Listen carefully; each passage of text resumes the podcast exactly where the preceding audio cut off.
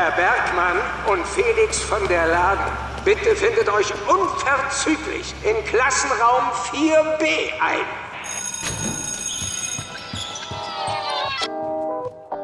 Guten Morgen, Leute, zu einer neuen Folge von Gemütlich Nachsitzen. Hallo, Herr Bergmann. Alles gut? Guten Morgen. Ja, ich bin schon ganz fit. Bist du gerade aufgestanden oder wie? Ey, ey, ich, ich schäme mich ja ein bisschen, weil bei dir ist es 8 Uhr, du sitzt gerade in Kanada, ich sitze in äh, Köln, Deutschland und äh, hier ist es 14 Uhr, bei dir ist es 8 Uhr morgens, aber ich bin auch erst vor einer halben Stunde aufgewacht, ehrlich gesagt. Ich kämpfe immer noch mit meiner schweren Erkältung, weißt du? Hört man gar nicht, dass du schwer erkältet bist. Aber bist Nee. du bist richtig, richtig, richtig down gerade noch, oder wie? Ja, ich bin schon ganz schön angeschlagen, ja. Also auch gerade der Husten, so, also richtig ekelhafter Schleim und das ist der Schnupfen und Gute Besserung bitte erstmal an dich. Gute Besserung. Vielen, vi- ah, das ist aber sehr, sehr lieb von dir. Vielen Dank. Ja, deswegen trage ich auch die Maske hier gerade im Klassenzimmer noch, äh, damit ich dich jetzt hier nicht anstecke. Besser ist das. Ich bin immer noch Corona-free. Noch nie gehabt. Bin ein Supermensch. Also ist, ich habe ja letzte, ich habe ja letzte Folge schon erzählt, dass ich spätestens nach dem Heidepark äh, gedacht hätte, jetzt ist es soweit. Es ist wirklich, es ist kurios. Vielleicht sind wir beide wirklich. Ich habe ein bisschen Angst, wir dürfen das auch nicht zu sehr und zu laut erwähnen. Ich habe ein bisschen Angst, dass sonst irgendwie die US Army oder auch die Bundeswehr kommt und aus uns wollen so, unsere Gene so dann abholen, ja? Genau. Und dann machen, dann machen die auf unserer Grundlage wie bei wie bei Star Wars den Klonkriegern machen die so Supersoldaten oder sowas, weißt du? Muss Aber ich bisschen hab- habe gelesen in der Apothekenumschau. Ja, Im Flugzeug oder in der Bahn? Nein, ich habe es gerade gegoogelt und das erste Ergebnis ist die Apothekenumschau, die Rentner Bravo. Ja, großartig. Unabhängige Gesundheitsinformation, dass dieses Magazin von den ganzen Apotheken, ich glaube, das, das ist schon also ein bisschen seriös. Das ist sowieso nur eine DPA-Pressemitteilung, das haben die nicht mal selbst Ah, geschrieben. Also okay. Deutsche Presseagentur, das ist ja in fast jeder Zeitung wird sowas abgedruckt. Übertragungsrisiko bei Corona hängt auch von Blutgruppe ab. Welche Rolle die Blutgruppen bei der Infektion mit Covid-19 spielen, zeigt eine neue Studio, äh, Studie. Und nach dieser Studie Neues Studio. Äh, äh, ist, hast du halt, wenn du halt so eine Blutgruppe 0 hast, ähm, hast du halt eine deutlich geringere Gefahr, dich irgendwie zu infizieren. Äh, Kennst du Das deine Blutgruppe? Nee, ich weiß es nicht, aber ich schätze jetzt einfach mal, ich bin Null. Das würde dann ja Sinn machen. Das ist so wie beim Ja. Blutspenden, weißt du, als Null darfst du ja irgendwie an alle möglichen Leute spenden, aber fast niemand kann dir spenden, außer andere Nulls. Das Und so ist das bei Corona dann wohl auch. Hast du schon mal Blut gespendet? Nee, noch nie. Ich traue mich auch nicht. Ich habe habe einfach Angst. Das ist, eigentlich muss man das machen. Ne? Ich habe auch, aber irgendwie, boah, es ist richtig. Ich habe natürlich vor allem Angst vor der, vor der Nadel, also ähm, grundsätzlich einfach vor dem Prozess, dass mir da was rausgesogen wird. Ich habe aber auch viel, viel mehr Angst vor der, vor der Antwort dann vielleicht von der Ärztin oder dem Arzt, der sagt, "Äh, Moment mal, ihr, aber ihr Blut können wir überhaupt nicht gebrauchen. So diese dickflüssige braune Pampe, sorry, aber äh, oder dass dann irgendwie irgendwas bei herauskommt. Also ich habe ja letztes Jahr, habe ich ähm, für die DKMS, äh, hatte ich da ein bisschen was gedreht für die und hatte mich da auch äh, typisieren lassen. Und ähm, seitdem warte ich auch die ganze Zeit darauf, dass ich, ich also ich hätte eigentlich Unterlagen bekommen sollen, wo nochmal ganz offiziell drin steht, so Herr Bergmann, Sie sind jetzt hier offiziell bei uns im, im, im Kundenstamm quasi aufgenommen. Habe ich aber nie bekommen. Ich habe dafür aber letzte Woche, äh, liebe Grüße bitte, einen ganz, ganz tollen DKMS Pullover bekommen, aber nie diese Bestätigung. Und deswegen habe ich seitdem so ein bisschen Angst, dass da auch irgendwie so jemand drauf geguckt hat. Moment, Tim Bergmann, uh, Moment mal, das landet man aber nicht sofort im. Mülleimer. Ja. Naja. Ja, also so, sollte man eigentlich machen. Ich äh, muss echt auch sagen, ich traue mich das irgendwie nicht. Also so mit Impfen und so habe ich eigentlich kein Problem. Aber auch so immer so ein bisschen so, ah, keine Lust, aber Mhm. auf diesen Peaks-Moment einfach. Aber da kann ich mich überwinden, so ist okay. Aber so Blut abnehmen ist halt, Blutspenden ist ja nicht nur so einmal kurz pieksen wie beim Impfen, sondern halt wirklich, Nee. boom, rein das Ding hier und dann pumpen, pumpen, pumpen und das ganze Ja, Blut ja. läuft da raus. Und da hast du auch diesen Ah. Ball, den du so quetschen musst. Du musst die richtige Ader getroffen werden und so. Das ist so maximal ekelhaft. Es Also ist gerade richtig blöd, was wir machen. Ne? Wir machen gerade richtig. Le Leute, das ist nur unsere persönliche äh, Albträume. Stimmt gar nicht. In echt ist es ganz chillig und easy und ist vor allem wichtig, Leute. Jeder, der sich das zutraut, Blut zu spenden, sollte es tun. Und ich glaube, in meinem Leben werde ich auch noch Blut spenden. Aber gib mir noch ein bisschen. Ich muss mich noch überwinden. Ja, natürlich. Aber guck, das ist schon der, der Unterschied. Also dieses Blutspenden äh, habe ich mich, äh, würde ich mich jetzt, also sehe ich mich jetzt gerade nicht, dass ich da nächste Woche auf dem Volksfest irgendwie hingehe ins Zelt und mir da irgendwie 50 Liter Blut raussaugen lasse. Aber dieses Typisieren lassen äh, fand ich, also wenn da jetzt irgendwie der Brief kommen würde und dann hast du es ja nochmal, ist ja eine ganz andere Ausgangssituation. Wenn du jetzt Blut spendest, dann weißt du, okay, das liegt jetzt irgendwo und wer weiß, was damit passiert. Aber bei dieser Typisierung weiß ich ja ganz genau, da gibt es jetzt einen Mensch, das war eh schon irgendwie one in a million Chance, Chance, dass äh, da irgendwie das äh, deckungsgleich ist. Und dann setze ich mich da auch trotz der ganzen Angst, und das ist ja dann wirklich so ein zweistündiger Prozess, äh, wo du da irgendwie sitzt, ich habe da Bilder gesehen und sowas. Das ist totaler Graus, aber trotzdem überwiegt dann äh, dieses Gefühl, ich, ich, ich kann hier gerade eventuell jemandem das Leben retten. Ganz akut, ganz bestimmten Menschen. Und dann mache ich das auch. Bei, Ja. bei all der Angst, die ich habe. Aber so dieses im Zelt, also das ist eine ganz großartige Sache, aber ähm, Ich weiß nicht, ob wenn es so akut wäre, ob man es dann eher machen würde. Weißt du, stell dir vor, es gibt irgendwie ein Unglück in deiner Stadt und so- sowas Ja. passiert und dann wird gesagt, ey, wir brauchen jetzt so viel Blut wie möglich, Ja. so, dass man es dann auch eher machen würde. Ich ja, weiß nicht, ist eigentlich ja Unsinn, weil es ja wird ja immer, immer gebraucht. Es ist nicht Wollte so, dass sagen, irgendwie ja, nur auf die Halde ja. kommt, aber ich weiß nicht, ob sowas dann emotional was mit einem macht, dass man sich irgendwie raffen kann. Ja, ich soll, also es ist so ein bisschen Schandfleck bei, so, wenn man sich selbst das, äh, für mich selbst, das ist so ein bisschen Schandfleck, dass ich das noch nicht gemacht habe, Blutspende, obwohl es eigentlich wichtig ist. Aber irgendwie ist es mir irgendwie einfach so unangenehm. Ich hab auch, bin auch Organspender und so, äh, immer schön den Ausweis so im, bei mir dabei im ja, das habe ich Portemonnaie. auch, ja. Ähm, was, hast, du- was hast du da angegeben? Äh, alles, glaube ich. Muss man Ich auch. warte. Ich, ich habe aber schon mit vielen Leuten gesprochen, die dann so sagen, so, nee, die Augen auf gar keinen Fall. Wo ich, also, Ich habe alles. Ja, ich gestatte, dass nach der ärztlichen Feststellung meines Todes meinem Körper Organe und Gewebe entnommen werden. Man hätte auch machen können, ja, ich gestatte dies mit Ausnahme und so, aber nö, habe ich nichts gemacht. Ja, genau. Ja, Alles ja, ja. Also ich meine, ich, ich glaube so, dass 80 Prozent von meinen, von meinen Organen nicht mehr verwertbar ist, aber, aber trotzdem denke ich mir dann auch, also dann ist es mir doch erst richtig scheißegal. Aber das würde mich nochmal interessieren, vielleicht unter den Zuhörern und Zuhörern, die vielleicht auch einen Organspendeausweis haben, aber ganz bewusst Dinge ausklammern. Schreibt, schreibt gerne mal, aus welchen Gründen ihr das macht. Oh, geht da schon das erste Bierchen auf, oder was? Ich habe mir hier aufs Hotelzimmer, ich habe kein, kein Wasser mehr und ich habe mir aber Cola gestern gekauft und da habe mir jetzt schön eine aufgemacht. Ah, schön aus Aluminiumdose. Ja, klar, und zwar in der ganz kleinen. 222 Milliliter haben die hier in Kanada. Ah, das ist doch eine Frechheit, oder? Die zwei- 0,2 Dosen, also, naja. Ja, aber irgendwie sind die auch ganz süß, finde ich auch. Finde ich ganz, Total, Finde ich, finde total. ich ganz süß. Vor allem, wenn da so, so, dich dann erstmal wieder so, eine- so eine kleine Krabbe drin verirrt hat in so einer Dose. Das ist dann besonders süß. ja. Oh, ich habe mir auch noch Erdbeeren geholt gestern. Die habe ich hier daneben äh, hier stehen. Scheiße, da steht drauf 6 Dollar. Und dann dachte ich schon, boah, ist das teuer. Und dann habe ich es gerade, liegt es aber falsch rum vor mir. Steht da 9 Dollar drauf. Nein!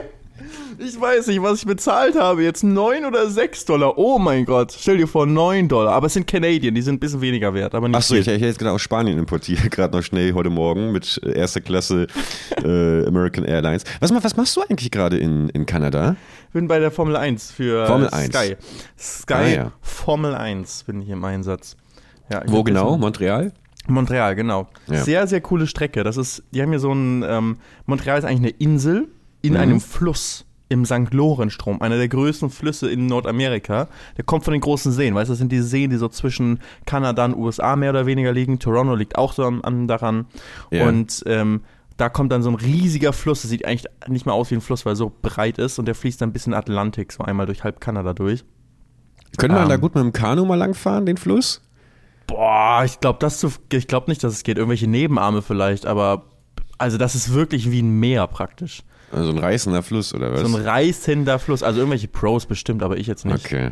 okay. Aber die haben okay. dann eine U-Bahn haben die hier gebaut. Und Auf dem äh, Fluss? irgendwie vor Ewigkeiten. Und, und dann haben sie auch unterm Fluss, irgendwo haben sie irgendwas gebuddelt und dann haben sie so viel Erde und Schlamm und so rausgeholt, dass sie damit dann, das musste irgendwo hin, haben sie einmal in den Fluss gepackt und haben damit künstliche Inseln gemacht. Aus diesem Schlamm. Und auf Die- diesen künstlichen Inseln haben sie ein Casino gebaut, Olympiagelände, Konzerte und eine Formel-1-Strecke. Und da Kanadier, wird ey. jetzt seit Ewigkeiten Formel 1 gefahren. Ich bin letztens, äh, bevor wir jetzt gleich dazu kommen, ich bin letztens, äh, war- ich war ja in Hamburg letztes Wochenende und da bin ich auch wieder durch den Elbtunnel gefahren. Und äh, an alle Nicht-Hamburger, äh, Elbtunnel ist, wie lang ist der eigentlich? Sind das irgendwie, ist das schon, das ist schon, ist schon ein Kilometer oder so, Ich oder? kenne den äh, Elbtunnel immer nur aus Radiomitteilung und im Elbtunnel wieder sieben Kilometer Stau. ja, genau. Aber du bist mal durch den Elbtunnel gefahren.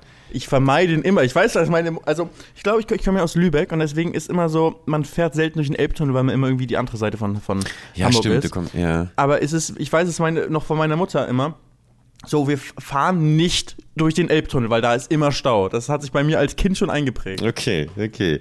Ich sehe ich seh gerade 3,3 Kilometer ist das Ding lang. Und äh, da bin ich durchgefahren. Da habe ich mich dann auch mit, äh, mein bester Kumpel war auf dem Beifahrersitz und haben uns auch überlegt, wie das Ding wohl gebaut wurde. Und ich war eigentlich der festen Überzeugung, weil der geht halt komplett unter der Elbe quasi durch. Und ich war eigentlich der Überzeugung, dass sie das halt einfach unten, unter dem Fluss, äh, in, in den Schlamm, in das, in das Geröll da einfach reingehämmert haben. Aber nein, die haben tatsächlich mit so Metall ähm, ja, Konstruktion, wie hier quasi im, na, wie heißt nochmal hier, Tschernobyl, wie heißt nochmal dieser Sarg, dieser Sarkophag, den sie da Sarkophag, drüber ja. gebracht, genau. Und die haben sie da von oben dann durchs Wasser reingelassen und dann haben sie da drin rumgewuselt und den Tunnel gebaut. Fand ich Was, total echt? spektakulär. Ja, ja. Und Ist die, haben Elbe dafür, so tief.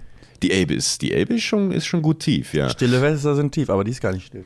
Und was haben sie dafür gebraucht? Nur sechs Jahre. Da denke ich mir auch wieder, weißt du, für sechs Jahre so, so, so fast schon, also man hat, ist ja fast schon ein Weltwunder, muss man ganz ehrlich sagen. Wann denn? Elbtunnel Von, von wann ist der? von 68 bis 74 war das. Und Boah. immer wenn ich in diesen Tunnel reinfahre, Entschuldigung, Moment, muss ich daran denken, dass mich als Kind ein Film traumatisiert hat, Daylight mit Sylvester Stallone, wo äh, so ein paar Rowdies, so ein paar Punks, äh, die überfallen also der Film beginnt zu überfallen so einen Juwelier und flüchten dann quer durch, welche Stadt ist das? Keine Ich sage jetzt einfach mal Chicago. Und äh, gleichzeitig wird etabliert, dass so ein Typ, ähm, so ein Korrupter, dass der Atommüll verlagern will, aber nicht über die Gleise, sondern auf so Militärfahrzeugen und die schickt er quer durch die Stadt. Und die fahren halt durch diesen Tunnel. Und gleichzeitig äh, flüchten diese Punks mit den gestohlenen Juwelen und bauen halt diesen Unfall äh, bauen in diesem Tunnel einen Unfall und rasen halt in diese LKWs rein und dann explodiert der ganze Tunnel. Und es ist eine fünfminütige komplette Zerstörungsorgie in diesem Tunnel, wo alle Leute verbrennen und bestialisch sterben. Und, die, und dieses Bild tauchte mir immer auf, wenn äh, ich durch den Elbtunnel fahre. Und dann habe ich natürlich immer die Hoffnung, dass Sylvester Stallone mich dann rettet. Aber ich fände es auch geil, das zu vermeiden, weil ich glaube, so Tunnelkatastrophen, die Ja, wenn so ein Tunnel ähm, zusammenfällt, ist eh einfach vorbei. Da kannst du ja auch nichts mehr machen. Nein, ist einfach vorbei. Wenn du Ja, irgendwo in der Mitte ne? vom Tunnel bist, dann bricht die Elbe dich über dich rein. Da gibt's keine, da gibt's nichts mehr. Das ist dann einfach vorbei. Ja, scheiße. Okay. Aber die Dinger sind ja sicher, von daher, das passt schon. Hätte Du bist gesagt durch, durch den längsten Tunnel bist du aber auf der Hauptstadttour gefahren, oder? Als du dich vor, weggefahren bist mit Micha vor uns. No, äh, ja, ja, stimmt, das war ja auch nochmal die Vollkatastrophe. Ja, dass, dass wir das auch nicht gefilmt haben. Ganz kurz nur ange, angerissen. Ähm, Hot Rod Tour, wir waren, glaube ich, war es Italien? Ja, ne? Ich glaube schon. Da Ja, sind wir, ja. da, da sind, äh, haben, haben Micha, also Felix äh, damaliger Kameramann, und ich falsch abgebogen auf die Autobahn, womit man ja eigentlich nicht fahren darf mit den Dingern, ähm, und sind in einen Tunnel gefahren, der auch ungefähr gefühlt irgendwie drei Kilometer lang war. Und man darf nicht vergessen, man sitzt in diesen kleinen Dingen. Der war sogar länger. Ihr seid irgendwie 15 Minuten da durchgefahren. Ja, der muss, der muss noch länger gewesen sein. Und du hast halt vor deinem Mund, hatte ich zum Glück nur diesen kleinen Mundschutz und du hast halt komplett das ganze CO2 in dein Gesicht geblasen bekommen und gleichzeitig links und rechts überall LKWs, Fahrzeuge, die an dir vorbeirasen, die nicht verstehen, wer sitzt da eigentlich in was für einem Gefährt und da mussten wir mitten auf der Autobahn halb versuchen zu drehen und oh, es war, es war also ich habe ich hab noch nie so Todesangst gehabt ähm, im, im Straßenverkehr. Aber auch da hat es geklappt. Auch da war es nicht notwendig, dass Sylvester Stallone mich rettet. Boah, gruselig, dass wir das auch nicht gefilmt haben. Das Also-. Das wäre das wär, wär cool gewesen. Aber da siehst du mal, was für eine Todesangst auch dein Kameramann hatte. Normalerweise hat er alles gefilmt. Das stimmt. Ja, ja. Der Micha, der sitzt gerade dran an einer neuen Doku mit. Ich habe nochmal mit ihm ja gefilmt jetzt hier auf. Also er arbeitet zwar nicht mehr fest für mich, aber beim 24-Stunden-Rennen haben wir nochmal zusammen äh, gearbeitet. Ah, okay. Und der ist ja gerade auch noch am Schnitt. Also es wird ganz geil. Und die letzte Doku, ich habe gerade nachgeschaut, 870.000 Aufrufe Boah. mittlerweile. Also wir knacken noch die Million, glaube ich, die Hot Rod Tour Doku. Also wer noch nicht gesehen hat, nochmal reingucken. Ich will das auf eine Million bekommen. Und das das gerade mal zweieinhalb Monaten, ne? Das ist insane. Das wäre eigentlich, das wäre 2015 wäre das schon der Videopreis gewesen. Ja, stell Ich dir hab auch vor, gesehen, wir dass du- nochmal einen Videopreis bekommen. Ja, ja. Das noch, noch mal. Das wäre echt geil, nochmal einen Webvideopreis zu bekommen. äh, ich habe Das auch war gesehen, so eine geile Veranstaltung, aber Webvideopreis. Ist richtig schade, dass es das nicht mehr gibt so. Ja, ja. Ich wünschte mir sowas nochmal. Es war, natürlich gab es da auch immer, immer, gibt ja bei Preisverleihungen immer ein bisschen Kritik für, wer die Preise bekommen hat. So ist ja, glaube ich, nie so, dass, es, dass die Leute einfach sagen, ja, ist einfach ein guter Preis. So, selbst beim Oscar gibt es immer Diskussionen. Ähm, aber es war irgendwie so im Vergleich zu allen anderen Preisen in unserer äh, Webvideowelt, war das irgendwie immer, hatte irgendwie was. Hatte irgendwie eine Aussagekraft und war irgendwie eine coole Veranstaltung. Man hat wirklich sich gefreut für die Leute, die gewonnen haben oder auch mitgefiebert, wer wird gewinnen. Und ähm, also war, war, war, ich fand es einfach top. Hast du für Du mich auch? damals mitgefiebert? Hast du für mich damals gewotet? Ja, hab ich. Ja, okay. Dann ist okay. Ich habe für dich mitgefiebert.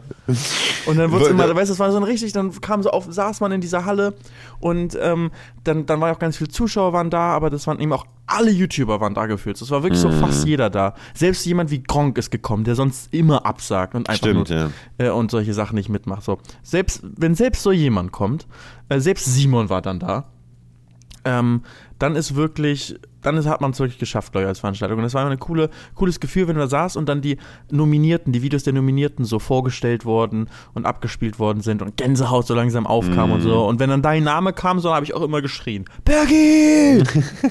ja, ja, klar. Ja, du, aber du, war, du, war, du warst immer nominiert eigentlich so als Person of the Year oder sowas, ne? Oder Video des Jahres oder so. Äh, ich bin, äh, ich glaube nur einmal, aber da habe ich auch gewonnen. Aber es ist, ähm, aber Gaming war ich auch ein paar Mal nominiert, das habe ich aber nie gewonnen. Ich habe nie Gaming Okay. gewonnen. Ja, vielleicht waren wir da Dena Style war ich immer nominiert, aber das hat Ah, nie ja. funktioniert. Ja, ja, ja. Da habe ich immer verloren. Ich weiß gar nicht gegen wen. Wer hat denn immer Gaming gewonnen, als ich nominiert war? Boah, das weiß ich nicht mehr. Das war immer, das war immer schade. Ich glaube, wir Ja. waren aber nie gegeneinander nominiert. Weil als du irgendwann so ein Gaming- oder Kurzfilm warst. Ne, ich war ja auch immer in den bestialischsten Kategorien. Also ich war beim allerersten Videopreis, wo ich da war, 2013, Triple A hieß das damals, die Kategorie, war ich nominiert mit meinem Adventskalender, mit meinem kleinen Minecraft Adventskalender, zusammen nominiert mit Kollegas neuem Musikvideo, das, das er dann auch gewonnen hat. Und äh, keine Ahnung, dann, dann war ich, ich war Wie das bei immer der mit, Nominierung ablaufen muss. Erst so Kollege, erst Musikvideo und dann kommt, Ja, natürlich. kommt Also das Adventskalender. Hab ich nicht Hey. begriffen. Und äh, ja, aber den, ich war immer mit, mit, mit, auch dann irgendwann mit kurz gesagt, äh, was ja auch eigentlich eine völlig unterschiedliche Kategorie ist. Und am Ende dann natürlich äh, mit, mit Hand of Blood und Nerdy Timber, dem es noch sch schrecklicher ging als mir, weil der auch dachte, was, was sitze ich jetzt eigentlich hier? Der hat ähm, so Cosplay-Tutorials und sowas, glaube ich, gemacht damals. Und ähm, ja, ach, Hat der naja, ich Gedanke zählt. Du, dabei sein ist alles und ich habe auch immer wirklich viel Freude an, an, an, an den Veranstaltungen gehabt. Allen voran natürlich auch an den Aftershow-Partys, äh, aber auch natürlich an den Encounters mit, mit der Community. Die immer, ich hatte immer äh, einen richtig guten Community-Support äh, auf den Veranstaltungen. Die haben lustige Running Gags gemacht. Die haben mir, äh, glaube ich, beim letzten oder vorletzten, haben sie mir dann vermutlich in weiser Voraussicht, dass ich eh nicht gewinnen werde, so, äh, so einen selbstgemachten Videopreis dann äh, draußen vorm Gelände überreicht. Das fand ich sehr schön. Ja. Wo war nochmal dieser Skandal, wo der Typ damals seinen, seinen Pimmel rausgeholt hat? Das war 2013, ne? Boah, war das ja, das war doch einer von den ähm, 257ers, oder? Ja, ja, ja, ja, ja, genau. Ja, ich glaube, das war J- Jizz- ist es 2013 dieser oder Jizzes? 14, ja. ja. Jizzes, ja. Oder einer von denen auf jeden Fall. Ja. Welche Moderation fandest du am besten? Kannst du dich da noch dran erinnern? Ich weiß noch, wie aufgeregt ich damals war, als Christian Ulm, den ich ja wirklich absolut verehre, äh, als der es damals moderiert hat. Aber ähm, habe ich irgendwie, war das dann doch so ein bisschen underwhelming.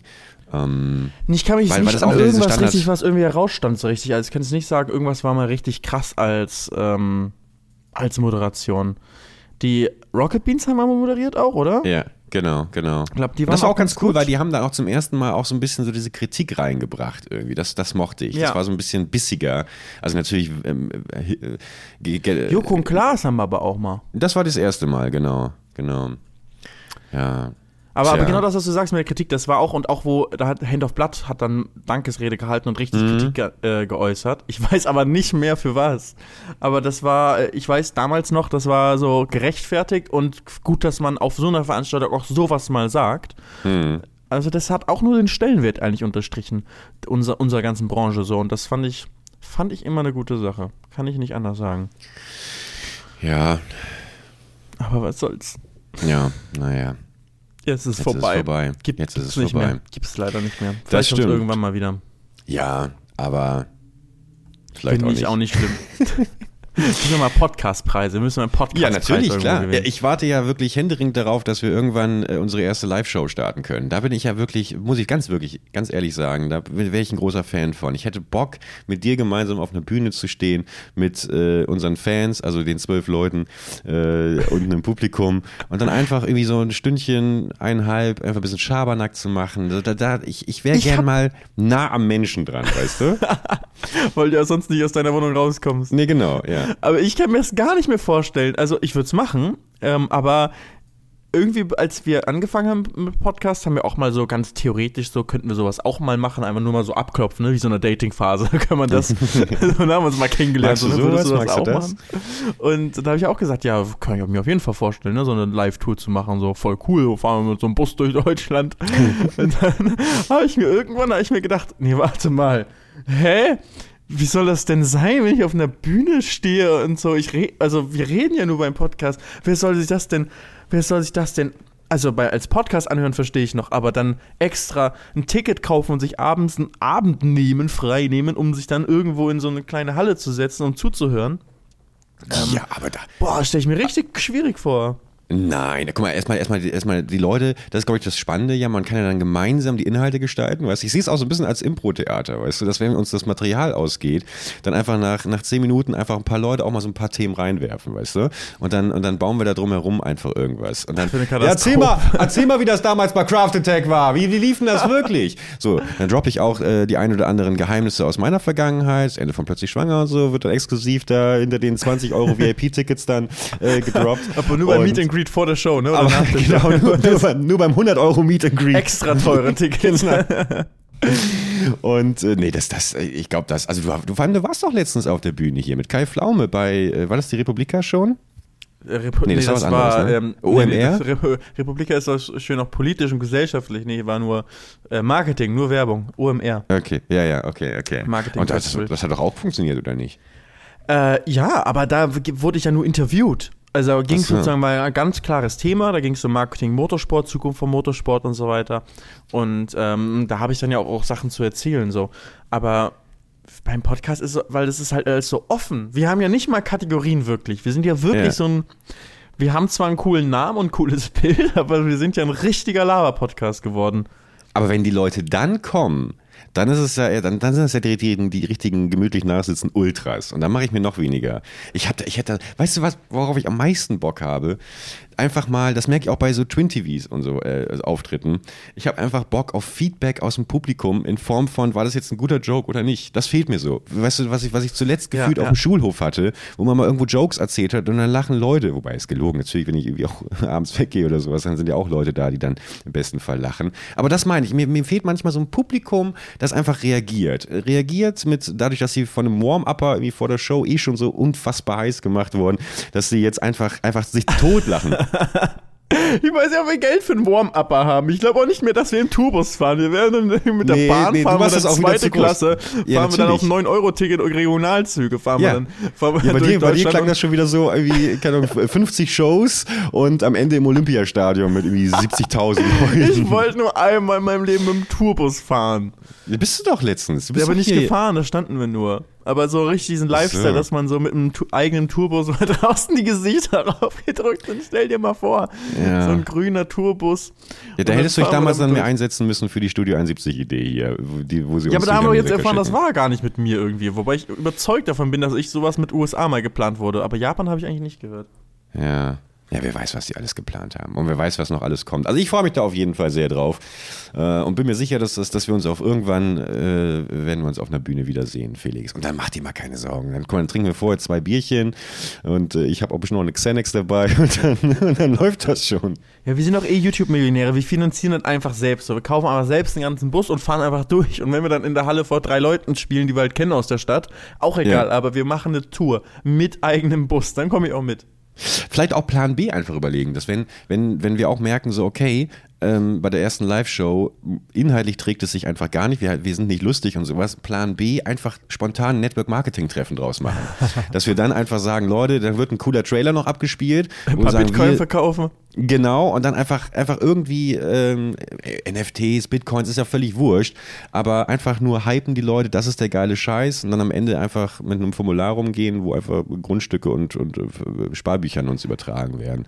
So, das könnte ich mir vorstellen. Ich fand süß, dass du aber gesagt hast, wir YouTube-Millionäre. Du bist, äh, du hast YouTube, äh, du bist eine Million Abos. Also du bist du? YouTube-Millionär. Ja, ja, ja, klar, Ja, du natürlich. wieder ja an Geld denken. Ja, ja, das ist natürlich, ich, ich habe hab natürlich dann bin direkt panisch geworden, weil ich hier mit meinem linken Zeh auch gerade an die ganzen Pfandflaschen wieder gestoßen bin, die ich gleich zurückbringen muss, um irgendwie die monatliche Miete zahlen zu können. Wobei, nee, das klingt jetzt ein bisschen anbietern. Das hat jetzt schon fast gerade so ein bisschen Finn Kliman-Charakter, oder? Weil so schlecht geht es mir jetzt ja, Ja, auch ich nicht. würde auch sagen, ein bisschen, un ein bisschen unsympathisch, ne? Nee, das, das, fand, das fand ich auch immer ganz schrecklich. Nee, mir, mir, mir geht es schon gut, das, ist, das muss ich ganz ehrlich sagen. Aber wo, wo stehen deine Bitcoins denn? Ähm, bei null. Also die habe ich, hab, äh, 2008 habe ich äh, 1000 Bitcoins gekauft, aber habe hab die Festplatte leider verschenkt. Das würde ich dir wirklich zutrauen. Ja, natürlich, klar, das würde ich mir auch zutrauen. nee, Nee, ich habe mich jetzt aber wenigstens mal an, äh, um mal wirklich, jetzt äh, öffnen wir hier den Börsen- und äh, Wirtschaft. Ich habe ich hab zumindest mal Anfang des Jahres, nee, letztes Jahr, habe ich mich mit NFT, äh, Quatsch, ETFs mal zumindest auseinandergesetzt. Und da. Ähm, Langweilig. Ja, natürlich, aber weißt du, ich bin lieber ein Typ, schön divers verteilen und wenn dann mal ein bisschen Überschuss ist, weißt du, durch die, durch die äh, Podcast-Tour beispielsweise, dann wird schön gezockt, Alter. Dann, dann gucke ich mir ganz genau den Markt an und sehe, ah, immer mehr ältere Menschen, okay, alles jetzt in die Hörgeräte und so. Die Naja. Hörgeräte. Ja. Ich habe von Geld wirklich keine Ahnung, Felix. Vielleicht können wir das Thema wechseln. Jetzt, ich habe letztens gesehen, Thomas Gottschalk ist, ist, ähm, ist ja Markenwirtschafter von einem Hörgerätehersteller. Ja, Wie geil aber ist das ich glaube, das das ist ja schon lange, glaube ich. Ich glaube, das ist ja schon lange. Krass, hat Ich letztens- aber braucht man, muss man selbst ein schwaches Ohr äh, oder schwachen Hördings haben, um das zu werden, oder ist das egal? Naja, also das kannst du ja dann auf alle anderen. Muss, man- muss man kaputte Zähne haben, um äh, Secret Smile äh, verwenden zu dürfen? Oder müssen die völlig vergebt, vergebt Nee, sein? muss man einfach nur äh, Geld wollen, dann glaube ich, dann passt das. Also schon. das stimmt. So, ich, ich glaube, dass wenn die Hürde, ich möchte Geld haben, überwunden ist, dann kann man eigentlich für alles Werbung machen. Ich bin mir auch ziemlich sicher, dass äh, Dieter Bohlen mit dem, mit dem äh, Lidl-Roller, mit dem äh, Lidl City-Roller, den er vor zwei Jahren beworben hat, dass der gar nicht jeden Tag durch Tötenden damit durchfährt. Das glaube ich nicht. Ich glaube, der hat den wirklich vielleicht nur für den Clip. Ey, will ich jetzt auch nicht mutmaßen. Aber ich finde schon, also man muss ja trotzdem das Produkt irgendwie äh, irgendwie verstehen können und wenn du gar keinen schlechten Gehörgang hast, wie heißt das Ding? Äh, Gehör, so. Wenn du gar kein schlechtes Gehör hast, dann wie willst du denn dann irgendwie sagen, ob das jetzt ein gutes Produkt ist oder nicht? Und so ein bisschen, also so sehe ich das zumindest, wenn man irgendwas bewirbt, muss man ja zumindest mal, selbst wenn es vielleicht nichts ist, was du jetzt täglich benutzt, musst ja trotzdem zumindest, das ist ja wohl das absolute Minimum, davon überzeugt sein, dass es ein gutes Produkt ist, aus eigener Erfahrung. Ja, aber das sehe ich eher so, wie wenn jetzt ältere Leute ähm, Werbung machen für zum Beispiel eine ähm, Darmvorsorge oder so. Die haben ja dann auch nicht irgendwie schon Bauchspeicheldrüsenkrebs oder so, sondern äh, sie sie werben ja primär damit, dass sie inzwischen auch in diesem Alter sind, in dem es mal notwendig wäre, sich damit auseinanderzusetzen. Und wenn jemand wie Thomas Gottschalk, der jetzt ja, glaube ich, auch schon 72 ist, wenn der Werbung macht äh, und die Leute, die ihn heute noch feiern, die von früher sind, die genauso alt sind wie er, die vielleicht schon Probleme haben, dann haben sie vielleicht einen leichteren Zugang, weil sie sich weniger schämen, weil sie sagen, Thomas Gottschalk, der macht Werbung dafür, der schämt sich auch nicht dafür, zumindest in der Theorie ein Hörgerät äh, zu, zu haben, also kümmere ich mich darum. Nee, das finde ich, das finde ich schon in Ordnung. Aber er macht ja Werbung für ein Produkt und nicht für so eine ärztliche Dienstleistung. Nee, das stimmt, das stimmt. Also Ja, ich habe das Gefühl, du bist schon sehr Thomas Gottschalk Fanboy. Das hat so ein bisschen was von Ich bin Ultra, TV-Zügen ja. hier bei dir. Da, absolut, Und das ist, ähm, da, das, äh, das ähm, auf jeden Fall macht das dein Urteilsvermögen kaputt. Das stimmt, das ist schon so ein bisschen Stockholm-Syndrom durch äh, zehn Jahre Wetten das Beschallung äh, fünfmal im Jahr jeden Samstag mit der Familie. Das stimmt. Er, aber er hast, ich habe ich hab letztens gelesen, Gossip, dass seine neue Freundin dafür verantwortlich ist, dass er sich von seiner Dauerwelle verabschiedet hat. Der hat ja jetzt so ganz platte, normale Haare und ähm, Der sieht jetzt Ja. normal aus. der sieht jetzt, der sieht jetzt, äh, was heißt normal, aber er hat zumindest sein, sein Markenzeichen abgelegt. Und das ist natürlich auch in dieser Branche, wo ja alles sich um Markenzeichen dreht, ja schon ein gewaltiger Schritt. Stimmt, eigentlich, eigentlich Ja. das. Was ist dein Markenzeichen, Felix, würdest du sagen? ähm, hm. Dein Coole unique Vlogs. selling point. Coole Vlogs, hoffe ich. Coole Vlogs. Felix von der Laden macht coole Ich finde dieses Spielkind-Image, das ist schon, das hast du, da hast du schon gut gewählt. Das hast du schon sehr gut gewählt, weil das einfach perfekt äh, Das passt, auf mich. Ja, total. Weißt du noch, wie du damals darauf kamst? Äh, das hat auf jeden Fall habe ich noch ähm, die äh, noch vor, vor allem Gaming gemacht, da hatte ich das schon. Das war also extrem früh, habe ich das in meiner Twitter Bio, glaube ich, schon äh, reingeschrieben. Ich glaube, das war so ein bisschen ähm, dass man so kurze beschreibende Worte gesucht hat für sich selbst, für die Twitter Bio. Ich glaube, es standen auch noch andere Worte dabei. Und da war das Spielkind dann mit dabei. Ich weiß noch, dieses, dieses Shirt, das war aber Jonge, ne? genau, das, kam später, äh, aber es war schon lange in meiner Bio. Aber Shirt so, kam okay. später, ja. Okay. Shirt kam ja erst 2014. 2014 beim Video Ja. Day. Ah, ja, ja. Da ja, haben wir es zum ersten Mal überhaupt verkauft und dann liefen gefühlt jeder zweite lief mit dem Spielkind-Shirt auf dem Videoday rum. Das waren Zeiten, du. Das war krank. Das war wirklich richtig unreal. Ich schäme mich heute für den Großteil meiner Merch-Kollektion, ehrlich gesagt. Aber ich sitze ja auch noch auf der Hälfte der letzten Kollektion, deswegen werde ich daran halt wie ein Mahnmal regelmäßig dran erinnert. Kannst du ein paar Shirts gebrauchen eigentlich? Ähm, Felix, können wir vielleicht nach der Folge nochmal kurz drüber sprechen. Wo liegen Ja. die alle? Alle im Lager von deinem Merch-Partner? Ja, genau. Die musst du irgendwann ablösen, die musst du abkaufen, dann, wenn du einen Vertrag unterschrieben Ja, nee, müssen tue ich gar nichts. Nee, nee, nee. Das ist, das ist, äh, entweder liegt das da einfach so. Ich glaube, ich glaub, inzwischen haben die auch irgendwie 95% Vergessen. Rabatt. ja, ich vermute, werden die das steuerlich einfach schon als äh, Totalverlust abgeschrieben haben. Nie wieder Merch Nee, mit Bergen. nee aber, ich- aber ja, ich, aber ich, ich, ich, ich fange jetzt gerade an, mir eigene Mützen zu bedrucken. Ich habe ich hab äh, so lange Haare inzwischen. Ich möchte aber, ich möchte ein kleines Social Experiment machen. Und zwar, wie lang können meine Haare werden, bis es halt so richtig total Ausfallscheiße aussieht. Hast du mal richtig lange Haare gehabt? Nee, ne? Auch ja, als Kind. relativ. also nicht doch, ultra lang, aber so schulterlang Ja. vielleicht schon, vielleicht nicht ganz, aber schon mal so einmal habe ich sie länger wachsen lassen. Okay. War ein Fehler, aber War ein Fehler, kam nicht gut an. war ich so 12, 13 oder so. Doch, wir hatten mehrere Leute bei uns hatten das dann so, zumindest ein bisschen länger. Okay, aber es war jetzt nicht so, eine, so, eine, so ein Auch so schön Punkrock hören und so, dann kannst du mal Headbang. So sehe ich dich auch. Also wenn ich, wenn ich die Augen schließe, sehe ich dich mit so einer schwarzen Lederkutte, schön Punkrock hören. Ich weiß nicht, wann das war, aber ich glaube, das war so fünfte Klasse, sowas. Okay, krass. Ja, Da hast du dir die Haare lang wachsen lassen. Aber fünfte Ja. Klasse, wann bist du nochmal geboren? 94. 94. 2000 rum so, Ja, ne? 2000. Ja, kurz nach Matrix. Der wird natürlich dein Leben auch damals verändert haben mit sechs. ähm, ja, das war, das, das war damals wirklich. Da hat jeder einen äh, äh, Ledermantel getragen, 99. Das weiß ich auch noch. Also so aus äh, dem Freundeskreis meines Bruders, der ja nochmal fünf Jahre älter ist. Und alle wollten irgendwie so sein wie Neo. Und keiner sah halt so aus wie Neo. Weißt du, es sah halt eher irgendwie aus halt wie ein dicker Junge im, im, im Ledermantel halt. Liebe Grüße an Simon, das ist ein lieber Typ gewesen. Aber ähm, ja, und ich weiß noch, wie, wie ich ihn damals auch gefragt habe als kleiner Junge, was ist denn eigentlich die Matrix? Und er dann so sich zu mir runterbeugte. Das war damals im Metronom im Zug, den kennen Sie, glaube ich, auch noch. Ja, ja.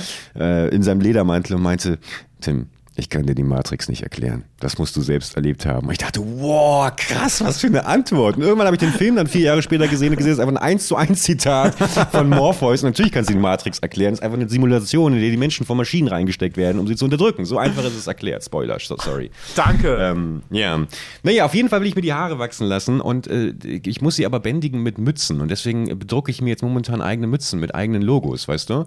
Ähm, und vielleicht mache ich auch so eine kleine Selbstständigkeit draus. Das heißt, wenn du mal eine schöne Mütze. Wann hast du nochmal Geburtstag, Felix? 25.06. 25. Uh, du hast ja nächste Woche Geburtstag. Ja! Oh, da muss ich mich mal beeilen jetzt mit der Mütze. Da muss Express versanden. Da muss aber ein bisschen, aber die flinken Kinderhände müssen aber ordentlich sticken, du. ja, ich, Ich fahre Rennen an meinem, an meinem Geburtstag.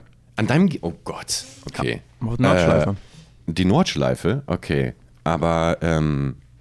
Oh ja. Aber was, da darf nichts schief gehen, auf kein Auto Nee, brennen. echt. Nee, nee, nee, echt. Deswegen haben wir alles jetzt schon mal abgehakt bei den letzten Rennen. So, jetzt einfach nur ein gutes Rennen, einfach nur einmal schön gewinnen, die Klasse. Schön weit im Gesamtklassement nach vorne.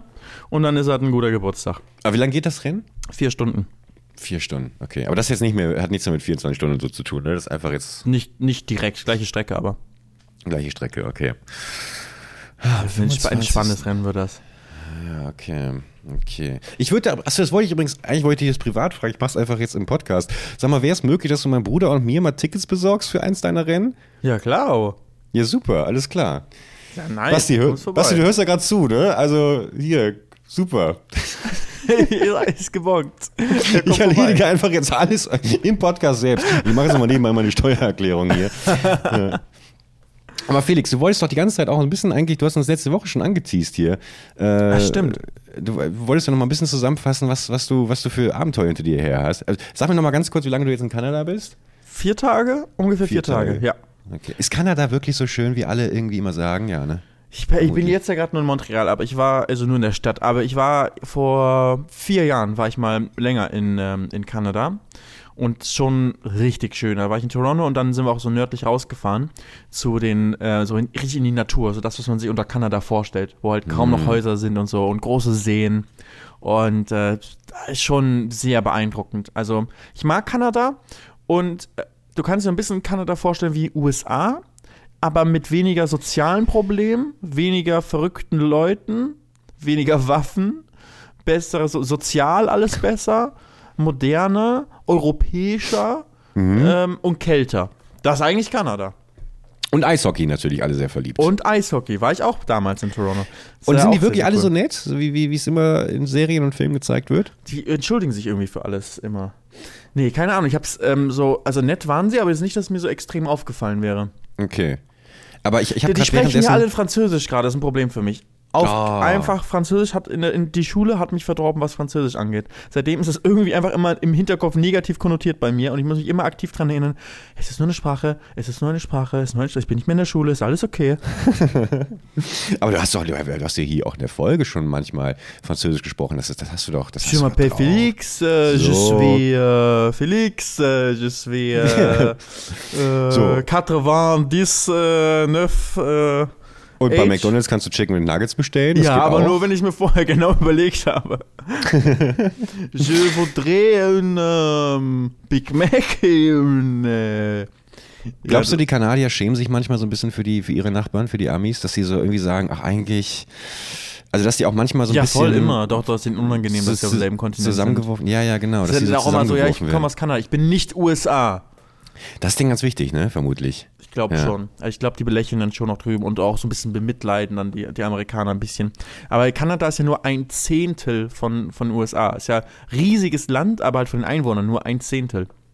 Ach, Das guck ist schon mal. sind so klein im Vergleich, weil es halt so nördlich ist. Es ist halt, gibt ein paar Städte ganz im Süden von Kanada und der Rest ist wirklich einfach kalt. Ach so, das kann ich mir auch vorstellen, dass sie sich manchmal ärgern, dass irgendwie, dass sie da bei den Verhandlungen damals um das Territorium irgendwie vielleicht sich ein bisschen haben, die dachten vielleicht damals, oh, Norden, voll geil, da haben wir die ganze abgeschnittene Ecke und, und so und dann, na, weißt du, jetzt wird's immer Cater da oben. Die haben das und im so, Sommer sie da- gemacht, einfach die Ja, die haben es im Sommer Und dann im gemacht, Winter genau. so, fuck. Ja, haben, haben uns die Amis echt geprellt. Ähm, ich habe ich hab gestern, fällt mir hier, Kanada, wusste ich, wusste ich äh, auch nicht, habe ich auch nicht gewusst, dass Jim Carrey ja auch Kanadier ist. Ich habe mir gestern so ein 45-minütiges Special von ihm angeschaut. Und äh, das ist ja auch echt, also mir ist diese ganze Gesichtsakrobatik und sowas, das ist mir ein bisschen too much. Aber der hat da ein paar geile Gags rausgehauen, die ich super relatable fand. Ähm, allen voran, was so Autofahren irgendwie angeht. Und ich habe letztens auch wieder erzählt, dass ich mich sehr, sehr gerne provozieren lasse. Da waren ein paar Volltreffer dabei. Kann ich mal äh, empfehlen. Unnatural Act heißt das mit Jim Carrey aus dem Jahr 93. Sehr, sehr unterhaltsam. Aber man merkt auch richtig, dass das so ein alter, also inzwischen 30 Jahre alter Humor ist, weil du die Gags, die damals vermutlich super neu waren, heute schon in allen erdenklichen Weisen bis zum Get No auserzählt bekommen hast. Und ähm, dann ist mir auch wieder klar geworden, wie endlich eigentlich alles ist, weißt du? Dass alles irgendwann erzählt wurde. Und was hat, was gibt es dann noch zu sagen? Was können wir im Podcast dann noch erzählen? Was können wir dann noch erzählen, wenn alles gesagt wurde? Haben wir unsere Nische schon gefunden, Felix? Dann gehen wir auf Tour und erzählen einfach nochmal die ersten Podcast-Folgen neu. ja, einfach, genau, gemütlich nachsitzen.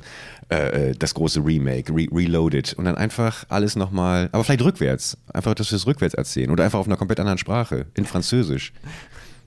Aber deswegen habe ich mir ein paar Sachen auf, aufgespart letzte Folge noch, die ich, die ich jetzt noch erzählen kann. Ja, raus. weiser Ich lehne mich Voraussicht, zurück. weißt du? Damit ich, Ich lehne nicht, mich zurück.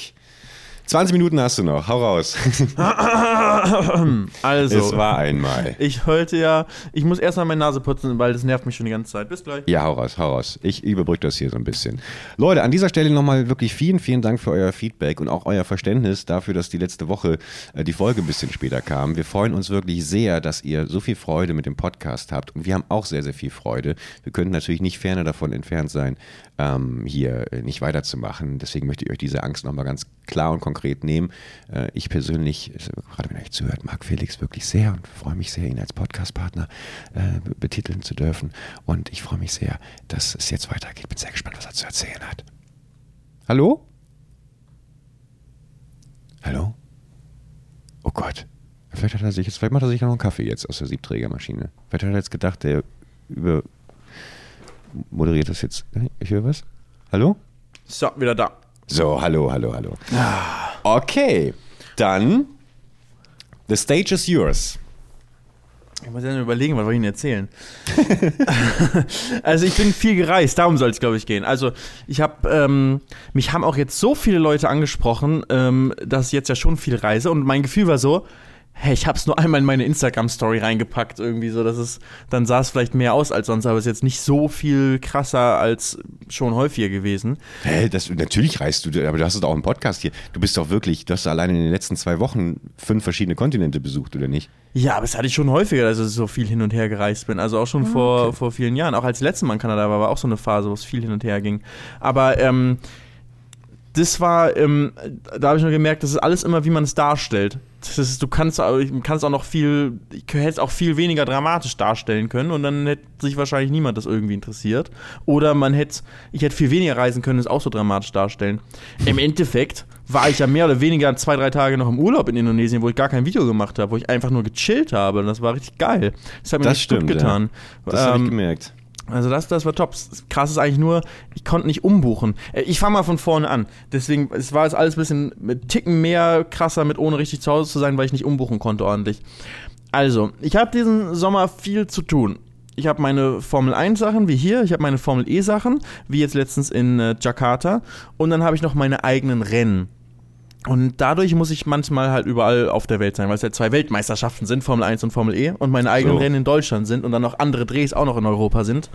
Und ähm, jetzt war es so, dass ich in, in kürzester Zeit, also ich kam jetzt gerade aus Jakarta, Sonntag früh bin ich in, in Lombok in Indonesien losgeflogen und bin eigentlich war das richtige Ende meiner Reise, wo ich mal mehr als eine Nacht war, war erst hier in Kanada wieder. Und das waren dann sieben Flüge, ja, sieben Flüge, die ich dann innerhalb von drei, vier Tagen hatte. Das ist insane. Und das waren allein sozusagen in einer Reise waren fünf Flüge. Aber das ist halt, wenn du halt aus, aus Lombok kommst, dann musste ich da morgens um 7 Uhr musste ich da los. Und davor habe ich noch, noch ein, gedreht mit Cheng. Haben wir noch für die Longboard-Tour-Doku, die kommen soll. Das, das nirgendwo wollte ich die ganze Zeit, wollte ich das ansprechen, aber ich dachte mir, das wäre so ein großes Geheimnis.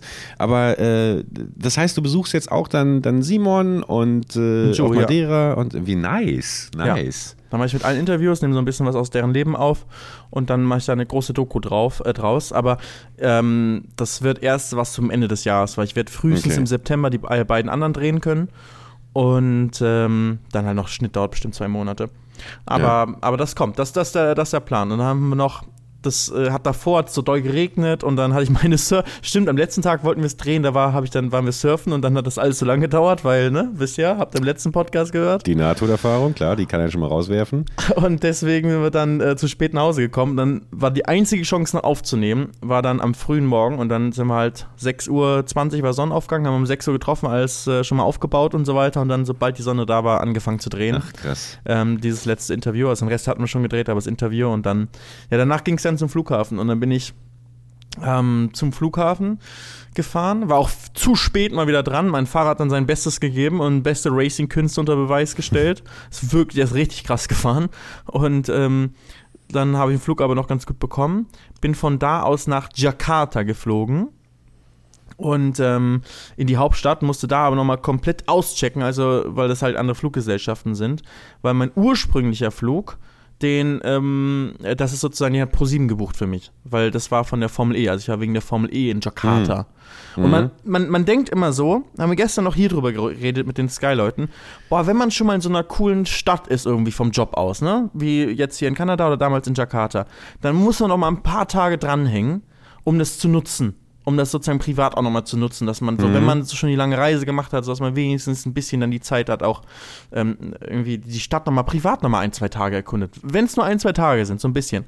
Aber es ist so schwer meistens, weil wenn man schon so viel reist, dann will man auch irgendwann einmal wieder nach Hause oder hat halt irgendwelche anderen Verpflichtungen.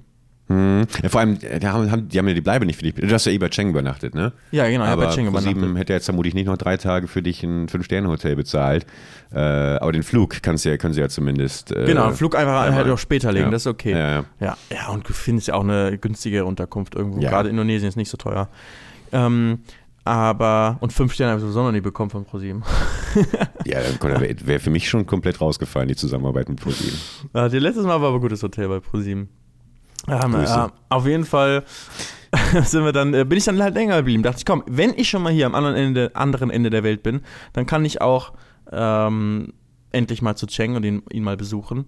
Und dann war ich eine Woche da und habe ein paar Videos gedreht, die Doku gemacht, aber habe eben auch mal ähm, mindestens drei Tage, eigentlich habe ich mal wirklich fast gar nichts gemacht. So ein bisschen Calls und sowas gehabt, aber an sich wirklich mal versucht abzuschalten und das war echt ganz geil und das habe ich. Du sahst auch erholt Wow. aus. Also auch, auch mit der Katze da und so. Das fand ich, das, das, das, das, das hat dir gut gestanden. Wie du einfach mal relaxed, entspannst, auf einer Liege dich bräunst, im Hintergrund eine Katze.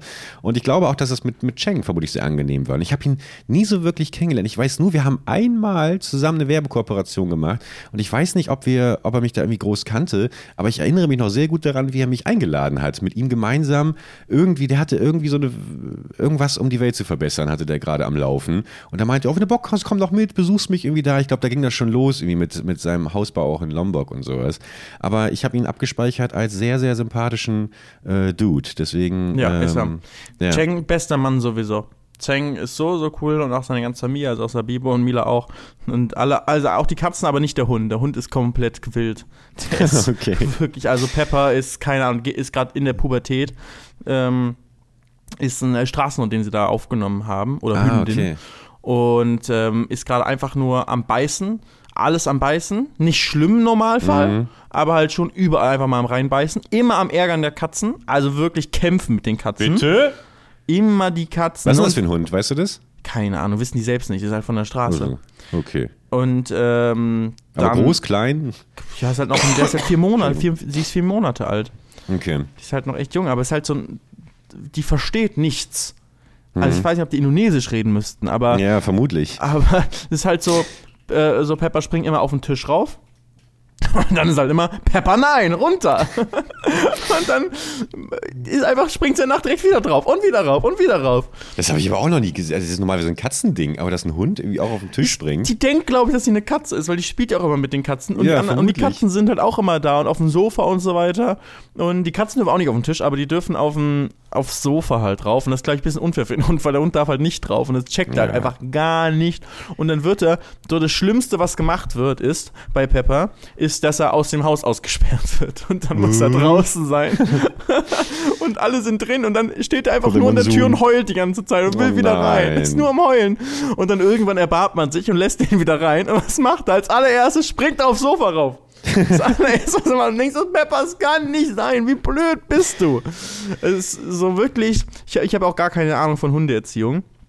Ähm, und weil, ne, denkt ihr vielleicht, hä, aber du hast doch mal Alfie gehabt. Ne, Alfie war nicht mein Hund, es war immer Katis Hund. Deswegen es war, ähm, ich war immer nur der nette Onkel, ich durfte alles machen. Und vielleicht habe ich ein kleines bisschen Erfahrung, aber ich habe mich halt nie so damit beschäftigt. Und ähm, deswegen war es, ähm, habe ich dabei mal ein bisschen gegoogelt, so wie funktioniert das denn mit Hundeerziehung? Und ähm, man, man muss die, die eigentlich, sollst du die Hunde dann nicht belohnen, wenn sie runtergehen, weil dann äh, leben, sozusagen lernen sie nur, dann dürfen sie ja raufgehen und wenn sie dann runtergehen, kriegen sie was. Also es ist gut raufzugehen, weil das löst diesen Prozess aus, dass sie was bekommen. Ähm, es bringt aber auch nichts, die einfach nur zu sagen, geh runter, checken wir nicht warum halt, sondern du sollst ihnen sagen, wohin sie dann gehen sollen. Aber dann denkst du auch, was soll ich denen denn sagen, Alter? Geh einfach runter. Wo ich weiß auch nicht jetzt, wo du jetzt genau verstehen stattdessen hingehen sollst. Und äh, man sollte die eigentlich, dass die irgendwie so in ihren eigenen Bereich haben, wie so, ein, ne, so, ein, so einen kleinen Korb. Aber das Problem ist, der wurde von den Katzen in Beschlag genommen. Da chillen immer die Katzen drin. Also ist auch ein armer Pepper, hat wirklich nichts. Und ähm, wobei Pepper ist eigentlich der Boss. Also die Katzen sind, die wissen, Pepper ist der Boss. Immer wenn Pepper Aber ist der Hund kommt, noch größer als die Katzen- Katzen? Ja, bisschen größer, bisschen größer. Okay, okay. Minimal. Wird jetzt bestimmt größer der Unterschied. Aber gerade war so, als ich da war, minimal. Die Katzen legen sich immer einfach auf den Rücken und lassen sich dann, ähm, sag ich mal, ein bisschen äh, beißen und, und, äh, und rumdrehen lassen vom Mm. Ja, Hund. die Biester stehen da Und drauf. ja, ja, irgendwann, wenn es zu doll wird, quieken sie immer ein bisschen und hauen einmal irgendwie so dagegen und dann geht Pepper weg. Aber an sich lassen sie sich immer erst mal irgendwie alles, alles gefallen. Aber eigentlich soll man den Hund irgendwo hingehen, er soll ja einen eigenen Platz haben und dann muss man dem äh, Leckerlis geben oder so als Belohnung, wenn er von sich aus irgendwo einfach chillt. Ja, okay. Ja. Ich glaube aber, es funktioniert nicht bei dem Hund. Der ist wirklich einfach, der ist, nee, äh, Intelligenz Ja, vielleicht ist einfach.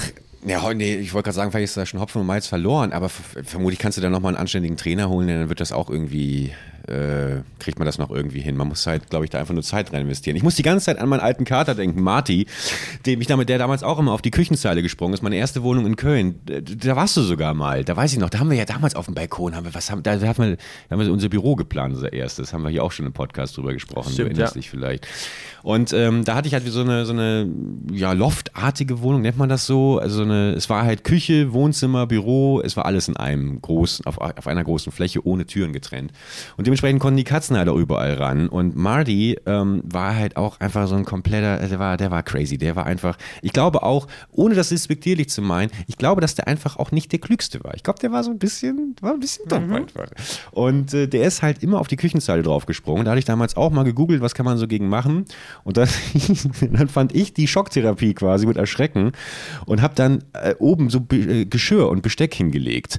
Dass quasi, wenn die Katze draufspringt, sie sich so erschreckt durch das Geräusch und das, was da ist, dass sie halt dadurch lernt, die Lernkurve hat, ah, da gehe ich besser nicht mehr drauf. Was ist passiert? Die Katze springt oben drauf, Marty erschreckt sich wie Sau, springt runter, flippt völlig aus, rennt durch die ganze, durch diese ganze offene Wohnung ins Katzenklo rein, wo er gerade frisch irgendwie reingeschissen hatte und verteilt wirklich auf diesem Kachelboden überall in der Wohnung diese Scheiße.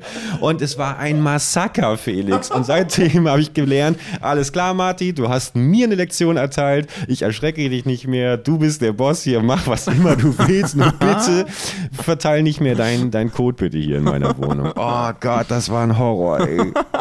Ja. Nee, meine Lektion ist, ich habe, ähm, ich liebe es, wenn andere Leute Tiere haben, aber ich möchte keine eigenen haben. Also ich spiele gerne mit denen, aber halt selbst die Verantwortung zu haben und selbst sich um, um so einen Scheiße-Massaker zu kümmern, habe ich einfach keine das Zeit scheiße für. Massaker. ja. ja, ich weiß nicht. Also ich, ich, ich, ich, ich hätte mir schon sofort wieder eine Katze geholt, wenn ich nicht doch irgendwie das Gefühl hätte, jeden Moment, ich will doch mal wieder irgendwie Urlaub machen und dann dieses, das war bei meinen Katzen immer so was, du kannst nicht weg, weißt du? Und dann, du kannst eine Katze auch nicht irgendwo hingeben und du findest auch selten Leute, die dann irgendwie für dich eine Woche bei der Wohnung irgendwie übernachten und sich darum kümmern, das ist schon sehr einschränkend. Aber ansonsten habe ich das schon, habe ich diese Gesellschaft schon sehr gemocht von Katzen immer. Aber so einen Hund sehe ich bei dir eigentlich schon. Vielleicht irgendwann in ein paar Jahren. Wenn du Pepper hat richtig mich zum Abgewöhnen wieder gebracht. Ja, aber Pepper klingt jetzt auch nach einem sehr speziellen Hund. Also, ja. Ah, Peppi, Peppi. Naja, Peppi, also es ist wirklich, Ja. äh, mal gucken, bin gespannt, ich, wenn ich Cheng wieder besuche, ähm, Ob er noch da ist. ob er noch da ist.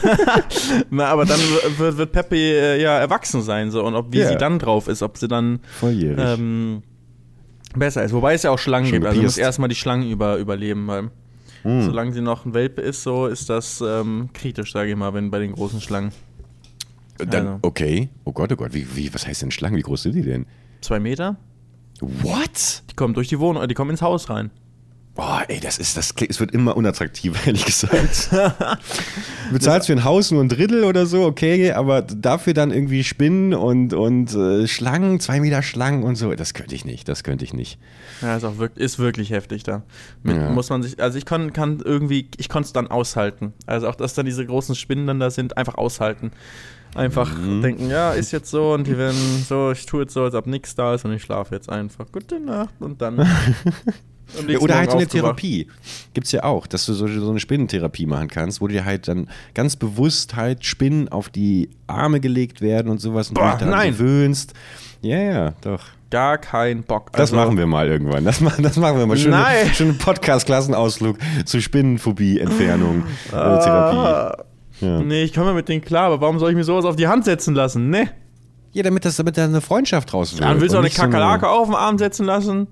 Das gleiche Ich glaube, ich hätte mit einer Kakerlake hätte ich weitaus weniger Probleme. Boah, nee. Kakerlaken. Mir sind mal Kakerlaken, fliegende Kakerlaken oder so, und die komplett respektlos waren, Hm. sind mal im Urlaub in, ähm, das war auf Mauritius, eine Insel vor Afrika, ganz unten.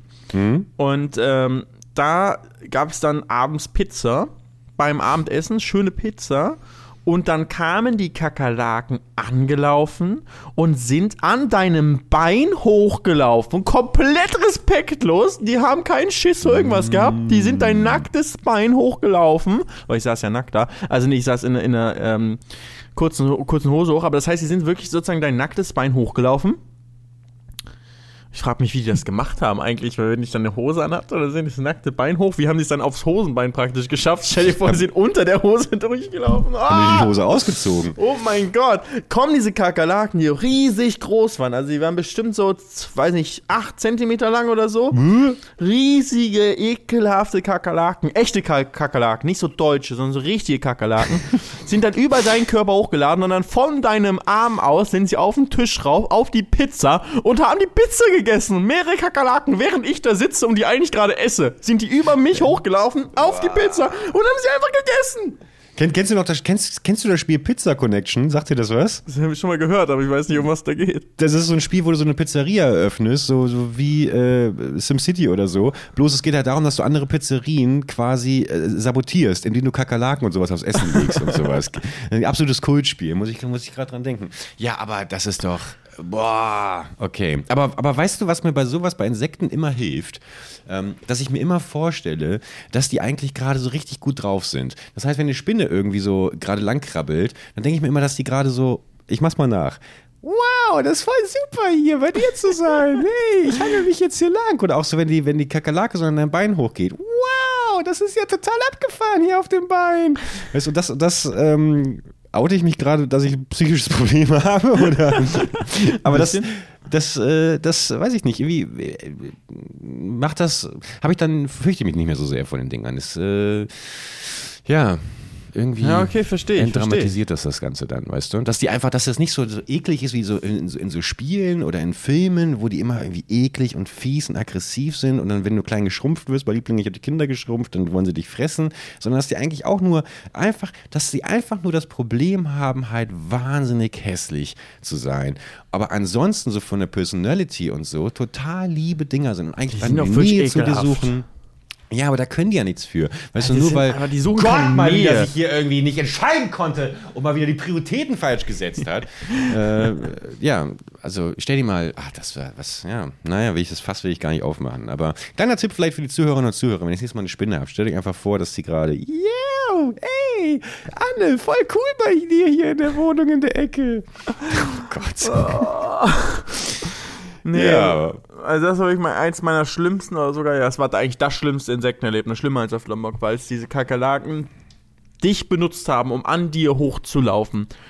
So als ob ich ein Baum wäre oder so, laufen einfach an mir hoch. Den, und während ich so mit Gabel noch esse, nicht wenn ich, als ich fertig war und so irgendwann. Nein, nach zwei, drei Minuten angefangen zu essen, boom, kommen auf einmal diese Kakerlaken, setzen sich in dein Essen fett rein und essen einfach. Und du siehst richtig, wie sie essen, weil sie halt richtig groß sind. Weißt du, nicht so mini, wo du es gar nicht siehst, wie eine Ameise ist oder so, sondern wirklich, du siehst, wie sie das essen, deine eigene Pizza. Aber jetzt muss ich mal fragen, also isst du dann noch mit? Also ihr Ah, nein, ich Pizza hab nichts mehr das gegessen. Mann. Ah, Nee, okay, das war okay. vorbei. Okay. Ey, also wenn irgendwie so eine Fliege in deinen Orangensaft reinfliegt, gut, dann fisch die nochmal raus, dann kann ich schon weiter trinken. Aber das war wirklich, das war zu viel. Als hättest du das gesehen, hättest du auch aufgehört. Und Ja. äh, dann hast du halt auch den Resturlaub, willst du nicht mehr essen an der Stelle so. Das ja, Ja, was kannst meinst du, wie das in der Küche das, das stimmt, das war? Room Service, das war Room Service, das war unsere eigene kleine Bank, so im, wir hatten so einen, ähm, waren so ebenerdig und hatten so einen kleinen Minigarten. Und da war, konnte man sitzen und da essen. Nee, nie wieder da gegessen. Hm. Das war wirklich, Na, da schick, schickt man da nochmal einen Gruß in die Küche, vermutlich weniger, oder? Wobei, kann die Küche was dafür, dann? Da kann die nichts für. Die kamen, die Kakerlaken waren ja nicht auf der Pizza, die kamen irgendwo aus diesem Gartenbereich irgendwie angelaufen. Ja. Das war wirklich heftig, ne? Ah, Insekten, ne? Insekten. Aber deswegen auf Lombok, das war entspannter. Mit den, also ich habe, äh, war zwar viele Spinnen und so und ich habe auch Schlangen gesehen, auch äh, ihm auf dem Grundstück. Ähm, aber Gott sei Dank nie jetzt bei mir im Schlafzimmer. Das, das war okay. Aber ich wollte eigentlich über meinen Travel reden. Ich muss es gleich ein bisschen, ein bisschen abkürzen. Das wird immer sonst so, so lang. Ich bin immer noch, ich bin ein schlechter Erzähler. Ich muss mal lernen, wie ich schneller erzählen kann irgendwie. Ihr habt die aber oft unterbrochen jetzt. Aber ich habe, ähm, also machen wir mal kurz einfach das, ich glaube, es hört sich echt nur so krass an. So war es auch meine Insta-Story. Ich habe einfach nur die Flüge gepostet und ich bin ja so ein bisschen Luftfahrt-Fan. Deswegen, mich interessiert ja immer, welche Fluggesellschaft, welches, welcher Flugzeugtyp, welche Art von Sitz und so weiter. Finde ich immer ganz spannend. Gucke ich mir bei anderen gerne an und dachte ich, komm, vielleicht interessiert es auch ein paar von meinen Followern, schreibe ich mal dazu. Und ich habe echt viele Nachrichten bekommen, die das richtig gefeiert haben, dass der immer geschrieben cool. hat, so, was das war. Ja, cool. Und das, ähm, deswegen habe ich mir gedacht, komm, mache ich mal in Zukunft vielleicht mal ab und zu häufiger. Ähm, aber deswegen ratter ich jetzt einfach mal genau wie da meine Flüge runter. Es ging nämlich los. Lombok mit Batik Air. Ich dachte gerade, ich hole mir Instagram raus, um irgendwie nochmal eine, eine Stütze zu haben, aber ich glaube, ich kann mich alleine erinnern. Mit Batik Air, mit einer 737-800 muss es gewesen sein, ging es dann äh, in der Business Class, ging es weiter nach Jakarta. Selbst gebucht, 300 Euro Hin- und Rückflug. Top-Preis-Leistungsverhältnis eigentlich so aus europäischer Sicht für so einen zweieinhalb Stunden Flug in der Business Class. Und die haben echte zwei zweier bestuhlung vorne. Ne? Das ist ja eigentlich so eine 737, so eine Standardflugmaschine. Ist bestimmt für jeder, der schon mal irgendwie in Europa geflogen ist, hat so eine gesehen. Ähm, egal, ob du jetzt irgendwie nach Wien fliegst oder ob du ähm, nach äh, Teneriffa fliegst. Meistens fliegst du mit sowas. Und dann ähm, hast du da eigentlich eine 3-3er-Bestuhlung, aber in der Business Class ist es dann nur so, es bleibt der Mittelplatz frei und du hast kaum Vorteile. Bisschen in Essen, aber meistens ist es auch nicht so gut. Also lohnt sich eigentlich Business Class kaum so innereuropäisch. Aber da hattest du wirklich eine 2-2er-Bestuhlung, wie in Amerika, die das auch haben. Und da hast du wirklich dann so einen schönen breiten Sitz, war gleich auch so ein altes Flugzeug, wo wo sie von einer alten, anderen Fluggesellschaft das übernommen haben. Einfach so richtig dicke, alte Ledersitze. Richtig entspannt. Richtig geil waren die. Das war Flug 1. Komm, ich werde jetzt schon wieder zu lang. Dann ging es weiter. Jakarta, einmal auschecken, raus aus dem Domestic Terminal. Und dann musste ich, ähm, äh, ist der Zug ausgefallen, dieser Skytrain, der da fährt zu den anderen Terminals. Und dann musste ich mich in einen Bus, ähm, musste ich mich reinsetzen, einen Shuttlebus. Free Shuttle Gottes stand Willen. außen drauf. Der war aber praktisch ein Reisebus, wie so ein Mini-Reisebus. Aber so richtig, wo du halt nicht einen Koffer oder so reinnehmen kannst. Also nicht so ein Flughafen-Shuttlebus, der irgendwie Sinn macht, wo man halt, weil jeder mit Koffern unterwegs ist. Sondern du musstest draußen dann dem Fahrer deinen Koffer geben, um den dann hinten wie beim Reisebus so unten im, äh, ähm, zu verstauen. Dann bist du eingestiegen und dann ist der aber halt tausend Ziele angefahren, so alle Terminals, irgendwelche Parkpositionen, jedes Mal Fahrer ausgestiegen, um dann die Koffer wieder hinten rauszuholen für die jeweiligen Leute. Der war komplett überfüllt, alle haben geschwitzt da drin. Und so bin ich dann da irgendwie wirklich eine halbe Stunde vom einen Terminal zum anderen gefahren. War total fertig und dachte schon, oh Mann, warum habe ich mich einfach ein Taxi genommen? Es hätte umgerechnet 1,50 Euro gekostet. Aber ich dachte halt so, ich bin hier, ich habe genug Zeit gerade so, Ey, hier ist der Shuttlebus, ich mache jetzt nicht den, den, äh, den YouTuber-Move, ich hole mir ein Taxi hier. Nee, das war, ähm, das war eine dumme Entscheidung. Dann ging es aber rein in den, ähm, in den internationalen Teil und dann bin ich geflogen mit Thai Airways, bin ich nach Bangkok geflogen. Ähm, und das alles nur, weil das war der ein, die einzige Verbindung, die ich noch nehmen konnte, innerhalb von vier Tagen oder so. Ich hatte zum Umbuchen meinem, dem, dem Reisebüro gesagt, die das ursprünglich dafür ProSieben gebucht haben, hey, ich würde es gerne umbuchen. Ähm, und ähm, dann war alles äh, leer, äh, alles belegt, bis auf diesen einen Flug. Also bin ich nach Thailand geflogen, Thai Airways, 7, äh, Boeing 777, 777. Und damit ging es dann nach, nach Bangkok. Und die haben eine schöne Business Class, dieselbe wie früher Air Berlin Business Class. Und das ist immer noch in meinem Herzen, weil das so die erste Fluggesellschaft war, die ich früher viel geflogen bin. Ähm, und dass sie so. Air Berlin? Ja. Ach Air so, Berlin, okay. mega Fluggesellschaft gewesen. Ja, wirklich. ja, aber die, die, ich, die, die haben die aufgekauft oder was? Also die, den, Nö, es ist einfach nur der gleiche Flugzeugtyp. Es ist immer so, so. In der, es gibt so ein paar große Hersteller weltweit, die Flugzeugsitze machen. Mhm. Und von, dann siehst du immer mal wieder den gleichen Typ sozusagen Ah, an okay. Ah, das ist ja fast schon, also was, was du dann da alles aufgesaugt hast und sowas. Also es ist, gerade so ein bisschen wie in, in daran, als ich als kleiner Junge immer äh, Bus gefahren bin und immer vorne neben dem Busfahrer oder der Busfahrerin saß und mir von denen auch alles erklären lassen. Und irgendwann hast du so eine gute Connection gehabt, dass du auch mal die Knöpfe zum Öffnen der Türen und sowas äh, äh, drücken durftest. Und so, so, so, so erinnert mich das gerade, wie du leidenschaftlich von diesen Flugzeugen erzählst. Ich Ja, so ist das auch. Das ist genau so. Genau das Ding ist Ja, das. Ist ganz diese. Faszination. Ja, ja. Aber ich finde das auch richtig, also ja, mir macht das irgendwie Spaß, darüber nachzudenken, wo man ist und äh, so ein bisschen darüber in Erfahrung zu bringen, weil man verbring- verbringt halt viel Zeit in diesen Flugzeugen und ja auch beim, beim Warten auf die Flugzeuge häufiger mal. Und dann irgendwie sich damit zu beschäftigen, finde ich immer, finde ich immer spannend. Und, Hm. Ja, so ging es nach Bangkok. Dann waren wir in, in Bangkok. Und ähm, von Bangkok aus, boah, hatte ich ziemlich lange Umsteigezeit. Irgendwie sechs Stunden oder so. Da habe ich Formel 1 nebenbei geguckt. Schön. Hat Thai hat, eine, hat in ihrer Lounge haben sie einen richtigen Barista und der einen guten Kaffee macht. Und du weißt, das ist mir wichtig. Und es gibt wenig Lounges, die einen guten, die einen echten Kaffee machen halt. Ich habe deine Insta-Stories gesehen. Das war wirklich ein Tra Ich habe mir zwei Stück gegönnt, obwohl ich mir gesagt habe, Felix, du trinkst keine Cola, weil kein Koffein, weil ähm, du willst ja nachher dann im Flugzeug dann schlafen können und so. Zwei Cappuccinos schön reingehauen, aber die waren einfach so lecker, wirklich. Ich musste nach dem ersten noch einnehmen. Und das hat äh, den ganzen Reiseprozess besser gemacht. In Flugzeugen gibt es ja nie guten Kaffee, weil die können ja keine Siebträgermaschinen damit mit reinbauen oder macht Leider noch keiner. nicht, noch nicht. Höchster Gefühle, manche Fluggesellschaften so Espresso-Maschinen, aber es ist nicht das gleiche. Äh, Nespresso, aber es ist nicht das gleiche. Ich sehe bei dir auch so ein bisschen das Potenzial wie Niki Lauda, Lauda Airlines, dass es irgendwann die von der Laden Airlines gibt. Und da gibt's das dann. Da gibt's dann das, da gibt's eigentlich dann äh, First, äh, so so verschiedene Gruppen gibt's gar nicht. Jeder reist quasi First Class. Das finde ich erstmal, weil dann steige ich mit ein. Wenn wir auch so ein bisschen Ja, das dieses Kommunistische Airline mit reinbringen. Genau. Und äh, Entschuldigung. Und dann einfach Siebträgermaschinen. Aber jeder hat eine einzelne, quasi so eine Miniatur. Jeder da hat so Siebträgermaschine vorne. Barista-Kurs innen drin. So, im, im genau Flugzeug. das. Ja, lernen, während man fliegt. Weißt du, dass das Fliegen nicht immer so eine, so eine gefühlte Zeitverschwendung ist, wo man sich beschallt mit irgendwelchen Medien, Unterhaltungsmedien, na, ist doch eh alles egal. Sondern man lernt, Lernflüge quasi. Naja, okay, aber fahr mal fort. Ich äh, konzeptioniere das nochmal ein anderes Mal weiter. Ja, das war auf jeden Fall schon mal zwei Flüge geschafft. Dann ging es weiter von Bangkok weiter nach äh, Vienna, nach Wien mit der Austrian. Bin ich, glaube ich, zum ersten Mal Austrian Langstrecke geflogen. Und ähm, mit einer, boah, ist auch eine 777. Auch eine Triple, Boeing 777. Und mit Sitzen, die ich noch nie geflogen bin, die so ein bisschen eng waren und nicht- gefühlt nicht 100% flach, sondern so minimal nicht ganz flach.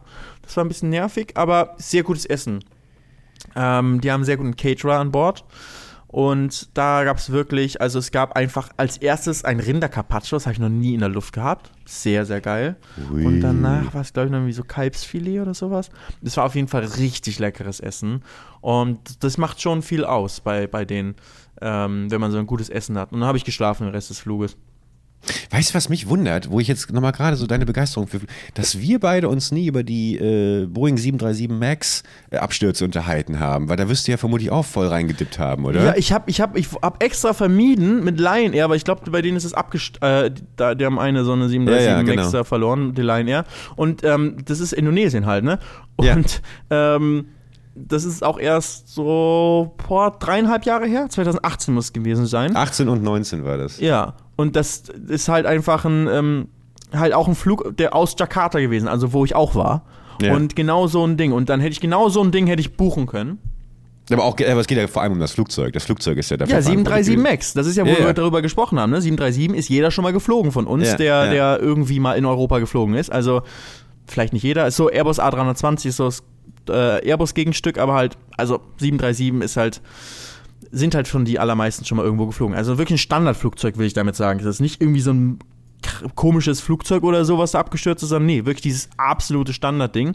Nur halt die neueste Version. Und die Ja. haben neue Triebwerke, die effizienter sind und so, sind aber dadurch ändert sich aber der Schwerpunkt bei denen. Dann muss die ganze Zeit die Software dagegen steuern und dann war, war das alles nicht ordentlich gemacht und die Piloten nicht ordentlich gebrieft und zack, sind zwei von denen abgestürzt und dann wurden die komplett gegroundet. Also durfte niemand mehr damit fliegen, ähm, weil die am, amerikanische und auch die europäische Luftfahrtbehörde gesagt haben, stopp, so geht's nicht weiter. Und das ist halt auch so spannend, weil die Motivation dahinter ja dieser Konkurrenzkampf mit Airbus war. Und deswegen spielt auch natürlich auch ganz viel Politik im Hintergrund eine riesige Rolle. Und da möchte ich einfach an dieser Stelle äh, wirklich wärmstens die Netflix-Doku an äh, empfehlen, äh, die das nämlich genau in eineinhalb Stunden, zwei Stunden ähm, nochmal aufgeschlüsselt hat, was da genau passiert ist, bevor wir uns jetzt hier dazu hinleiten lassen, das breit gefächert äh, hier darzulegen. Ich weiß nicht genau, wie die hieß, aber wenn ihr Boeing bei Netflix eingibt, die hast du auch gesehen, ne? Habe ich noch nicht gesehen, da muss man Ey, noch mal gucken. Super, kann ich dir sehr, also wirklich, also gibt wenig Informationen, wenn du das alles so verfolgt hast, neue Informationen, aber ähm, auch gerade was, was ich zum Beispiel gar nicht mitbekommen habe mit der Gerichtsverhandlung, dass es am Ende eigentlich nicht so wirklich Konsequenzen gab und auch wie lange das gedauert hat, die äh, ähm, äh, Familien zu entschädigen, äh, die Angehörige verloren haben und so. Also es ist schon, es ist, wenn man das sieht, man merkt schon wieder, wie abartig eigentlich auch so vieles ist und ähm, ja. Das war auch so auf Profit halt aus, ne? dass, den, dass sie gesagt nur. haben, wir müssen nicht mehr die Piloten dann nicht irgendwie weiter noch trainieren und so. Nee, passt schon alles irgendwie und hat dann halt nicht gepasst. ja. Ne, das ist, ähm, nee, ist, äh, das ist auf jeden Fall eine kranke Geschichte. Und genau diese Flugzeuge fliegen wieder, ne? Also auch die 737 Genau. MAX fliegen wieder für Lion Air und auch in Europa fliegen die mittlerweile schon. Ryanair hat auch viele von denen bestellt. Aber ähm, ja, ich bin dann, ähm, habe extra die nicht gebucht und mir dann gedacht, so beim Buchen, ja, ich buche halt was anderes und dann schön Batik Air. Ach, Batik Air machen wir. Sieht, äh, guck dann auch immer, ich gucke mir immer, wenn ich alles buche, gucke ich mir die Fotos an und so weiter und gucke mir Reviews an und so und habe ich halt schon gesehen, wie die aussieht so und dachte, ach komm, Batik Air hier mit diesen alten, mit diesen alten First Class sitzen da in der äh, Domestic First Class sitzen da, sieht gut aus, mit den fetten Ledersitzen, da setze ich mich rein. Und dann bekomme ich meine Buchungsbestätigung und ich höre dir, das ist der erste Punkt gewesen, das erste Mal, wo ich es gesehen habe. Buchungsbestätigung kommt einfach von Lion Air. Und dann steht da, Batik Air, Tochtergesellschaft von Lion Air. Bin ja sogar mit einer 737 geflogen, aber eine älteren, keiner, keiner Max. Ja, dann. Ja, dann. Ah, nee, das, das war, ja. Nee, aber ich bin ja schon auf dem Weg gewesen nach Österreich, ne? Bin in Wien gelandet und dann bin ich umgestiegen nach Köln, direkt nach Köln umgeflogen, weil das ja meine ursprüngliche Pro-7-Buchung war. Ähm, das war dann mein vierter Flug an dem Tag. Also wir haben Lombok, Jakarta, Jakarta, Thailand, Thailand, Wien, Wien, Köln. Dann bin ich nach Köln geflogen, bin da ähm, kurz nach Hause, direkt mit dem Taxi nach Hause, Sachen umgepackt und mich dann schon wieder auf den Weg gemacht nach Düsseldorf zum Flughafen, um in Düsseldorf dann nach Spanien zu fliegen, wo ich am nächsten Tag einen Dreh hatte. Und das äh, war, glaube ich, auch eine 737 und da war dann aber was kaputt am Flugzeug. Und dann äh, mussten wir noch umsteigen, hatten eine Stunde Verspätung, äh, hatte drei Stunden Vers- Verspätung am Ende auf ein anderes Flugzeug. Und dann bin ich erst äh, abends dann irgendwann in, äh, dort, dort eingekommen. Es war ein Airbus A320 war das. Von, äh, von Eurowings, aber im Wetlease von Avion Express. Das ist irgendwie so ein, so ein anderer kannst du dir so vorstellen, so es, es gibt viele Flugzeuge die direkt von Eurowings oder von der Lufthansa oder so betrieben werden, aber wenn die das nicht alle schaffen, dann holen sie sich so einen Charteranbieter praktisch, der eigene Flugzeuge hat und teilweise auch eine eigene Crew hat. Und dann kriegen die vielleicht noch eine Uniform von im, im besten Falle ähm, und vielleicht ist es, steht auf dem Flugzeug nicht mehr außen die Airline drauf, sondern ein anderer Name. Ähm, oder sie pinseln auch das nach drüber, ist immer unterschiedlich. Und die operieren dann den Flight, aber dann hast du nicht den gleichen Service und so weiter und ist, ähm, ist einfach nicht immer das gleiche. Und so war das da auch. Das war keine echte Eurowings, sondern die war halt operated von einer ganz anderen, von der Avion Express. Und die haben dann auch, ähm, ja, die haben ein kaputtes Flugzeug gehabt. Und dann kam ich noch später an. Und dann bin ich abends in Spanien angekommen, nach wirklich, ich habe nachgerechnet, 46 Stunden. Nach 46 Stunden Tür zu Tür war ich von Lombok nach äh, Malaga äh, im Hotel abends. Wie viele, 46 wie viele Stunden hast du geschlafen zwischendurch? Kannst du gut auf dem Flugzeug schlafen? Im Flugzeug? Ja, ja, ich habe einiges Okay. geschlafen zwischendurch mal Okay. wieder. Ja. Ja, das geht. Ja, Mensch, Felix. Yes. Da haben, da haben wir ja auch wirklich nochmal einen schönen Einblick bekommen in. Äh, ich, ich, ich muss jetzt, ich bringe sie noch schnell zu Ende im Schnelldurchlauf. Dann Ach, ich einen Tag fertig, okay. gedreht, Ach so, haben wir einen. Tag gedreht am nächsten Tag mit dem Carlos Sainz Senior für ähm, mit dem Rallye-Fahrer habe ich einen Dreh gehabt und dann ähm, bin ich dann daraufhin äh, wieder zum Flughafen und bin mit der Royal Air Marokko zum allerersten Mal geflogen nach Casablanca und von Casablanca aus bin ich dann auch Royal Air Marokko mit einem Dreamliner bin ich dann äh, 7879 mit schönen äh, neuen Sitzen äh, nach Montreal geflogen. Das war der siebte Flug. Und dann war ich, seitdem bin ich in Montreal endlich. Okay. Ich weiß auch nicht, warum ich das alles erzählen musste, aber irgendwie habe ich es letzte Folge angekündigt. Also das war meine, das waren meine ganzen Flüge. Und man kann auch immer sagen, so unnötig, warum, so habe ich auch dann bekommen, manche Nachrichten so, warum fliegst du denn hier ganz so viel? Hättest du nicht einen Direktflug machen können und so? Nee, es sind schon die sinnvollsten Flüge gewesen, beziehungsweise ich hätte halt umbuchenmäßig, ich hätte gar keinen anderen Flug bekommen. Und ähm, wenn halt einen Job bei einer Weltmeisterschaft hast, so, der ist halt irgendwo auf der Welt verteilt, ist halt dann mal in Jakarta und dann mal in Toronto, kann man dann halt, man kann halt sagen, okay, sollte man keine TV-Übertragung mehr machen und alles äh, irgendwie, ja, nur noch über deutsche Sportveranstaltungen berichten. Aber wenn man halt Weltmeisterschaften macht, muss man halt auch manchmal irgendwo unterwegs sein. Und ich versuche das dann zumindest äh, sinnvoll ab und zu zu verbinden, wie zum Beispiel in Jakarta, dass ich da dann noch mal ein bisschen Urlaub dann im Land mache. Ähm, ja, deswegen stressig momentan, aber ist auch cool. Und ein Ende ist in Sicht. Und wie gesagt, ey, wenn, wenn, wenn, wenn du so viel Freude daran hast, dann wer sind wir darüber zu urteilen, ob äh, was du, also du, du kannst erzählen, was du willst, Felix, das weißt du doch. Und ich fand das sehr spannend. Also gerade, ich würde gerne mal mit dir bei einem Bierchen ganz speziell in diese Boeing 737 Max Geschichte reindippen, weil ich glaube, da sind wir einer heißen Sache auf der Spur. Ich glaube, ich glaube, das letzte Wort ist noch nicht Da gesprochen. können wir noch mal was aufdecken. Ich glaube, wir können noch was aufdecken. Ist auch, also das Letzte, was ich noch dazu sage, ich finde es immer ganz cool, wenn man halt sich eh, sag ich mal, gezwungenerweise viel mit Sachen beschäftigen äh, muss in seinem Leben. Zum Beispiel als Schulkind, wenn du eh die ganze Zeit im Bus fährst. Ähm, oder jetzt bei mir, wenn ich halt eh äh, viel auf, auf Reisen bin. Ja. Sich dann, dann ist es irgendwie schön, wenn man sich diese Zeit, die man dann eh gezwungenerweise verbringt, schöner macht, indem man sich einfach beschäftigt mit dem, was man da eigentlich macht, mit was man da eigentlich unterwegs ist. Und da dann eine Faszination für entwickeln kann. Und so ist, glaube ich, auch meine, meine Flugfaszination dann immer mehr entstanden, weil ich halt eh viel unterwegs war. Und dann macht es das Ganze noch cooler, wenn man sich jedes Mal nicht nur, ah ja, jetzt muss ich mich hinsetzen und von A nach B fliegen, sondern jedes Mal irgendwie auch so ein bisschen so spannend findet. Okay, wie ist jetzt zum Beispiel Royal Air Marokko gewesen und so, wie, wie machen die das wohl, wie sieht deren Flughafen aus, wie sind die Abläufe hier, was für Sitze haben die gemacht. Und ähm, das alles zu erleben, ist, äh, finde ich richtig cool. Es macht, macht mir richtig Spaß und macht die Reisen, die an sich lang und anstrengend und viel sind, macht die dann ein bisschen cooler. Und guck mal, Felix, damit hast du gerade die Pointe der Geschichte geliefert. Ich will es nur mal kurz hervorheben. Du hast eine schöne Moral noch dazu gepackt. Einfach bewusstes Reisen, indem man sich damit beschäftigt, mit wem man hier eigentlich fliegt und warum und was deren Historie ist und wie die miteinander verbunden sind. Wo die schon mal abgestürzt sind, so. Wo die schon mal, das, das ist übrigens das, was ich die ganze Zeit nebenbei gegoogelt habe. Wann äh, Thai Airlines und sowas letzte Mal ein Flugzeug verloren hat. 2001 ist eins explodiert, aber mein Gott, ist ja lange her. Leute, ey, ähm, wenn ihr mehr hören wollt von äh, Felix wundersamer Flugzeugwelt, dann äh, freut euch bald auf das Spotify Original, das ähm, er gemeinsam mit Mike Scully startet, ähm, live vom Hudson River. Und wenn ihr nächste Woche wieder einschaltet zu gemütlich nachsitzen, dann hört ihr natürlich wieder äh, die, neuesten, die neuesten Klatsch und Tratsch aus deutschen Klassenzimmern oder irgendwie so. Felix, hat mir sehr viel Spaß gemacht und ähm, ja. Mir auch. Bis zur nächsten Woche, liebe Zuhörerinnen und Zuhörer. Und es wäre noch ganz super, wenn ihr vielleicht fünf Sterne da lassen könntet. Und äh, was, was auch ganz toll ist, ist, wir freuen uns immer sehr über eure, über eure Fanbilder, muss man auch nochmal sagen. Da hat Oh ja, Lena wieder was ganz Sachen, Tolles ja. gezeichnet und, der Otter, glaube ich, der Otter war es, äh, Otterjunge war es auch noch. Super, super, super, freuen wir uns sehr drüber. Und äh, wir sind gespannt, was da noch so eintudelt. Also Leute, bis nächste Woche Montag, 8, äh, 7 Uhr. Und äh, ja, das war's. Macht's Felix, gut. Ciao, Dann, ciao. ciao.